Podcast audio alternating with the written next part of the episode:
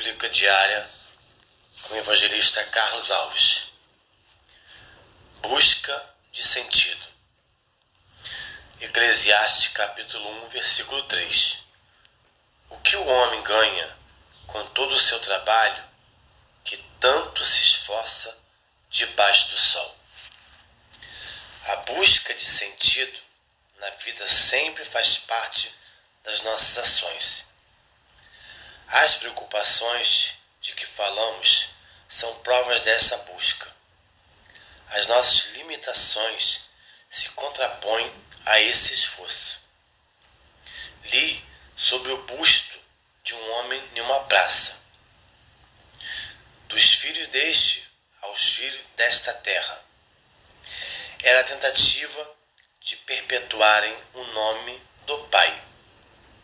Pergunte-se: e daqui a mil anos? O autor da leitura bíblica de hoje sentia desânimo com a mesmice do mundo. Parecia que nada mudava. Hoje, tenta-se mudar o tempo todo e isso nos deixa inseguro. A busca de sentido para a vida começou logo após o pecado de Adão e Eva Gênesis capítulo 3. Por mais que Deus cuidasse de Caim, ele se queixava. Gênesis capítulo 4, do 10 ao 16. Faltava-lhe sentido na vida. O texto de hoje descreve bem o que acontece conosco. No verso 4, diz que nada permanece.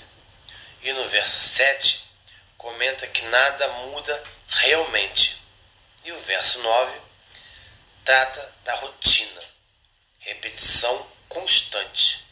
E no verso 11, o assunto é esquecimento. Tudo isso inconscientemente são preocupações que temos dentro de nós. E está, às vezes, tornam-se neuroses sérias. Provavelmente você conhece pessoas que sempre precisam falar de si mesmas, o que fazem, o que objetivam, seus sucessos. Tudo precisa ser conhecido pelos outros. Tenta convencer a si mesmas de uma importância que se sente não ter.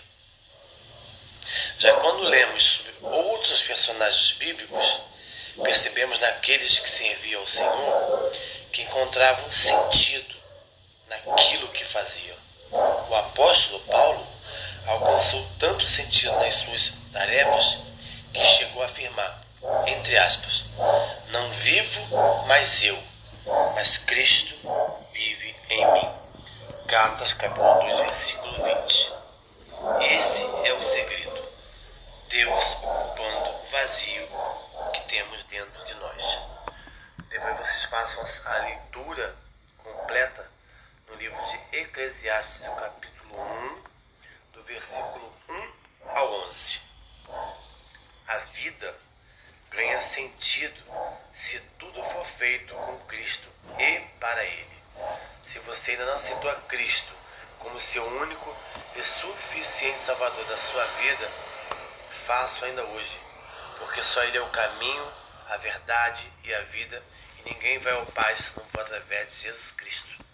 Lembre-se que a salvação ela é individual, que neste dia o Senhor venha trazer cura, salvação, renovo, liberdade do perdão, porta de emprego, causa ansiosa de liberada e que você venha se render aos pés de Jesus Cristo. Que a graça do Senhor esteja com todos neste dia. Graça e paz.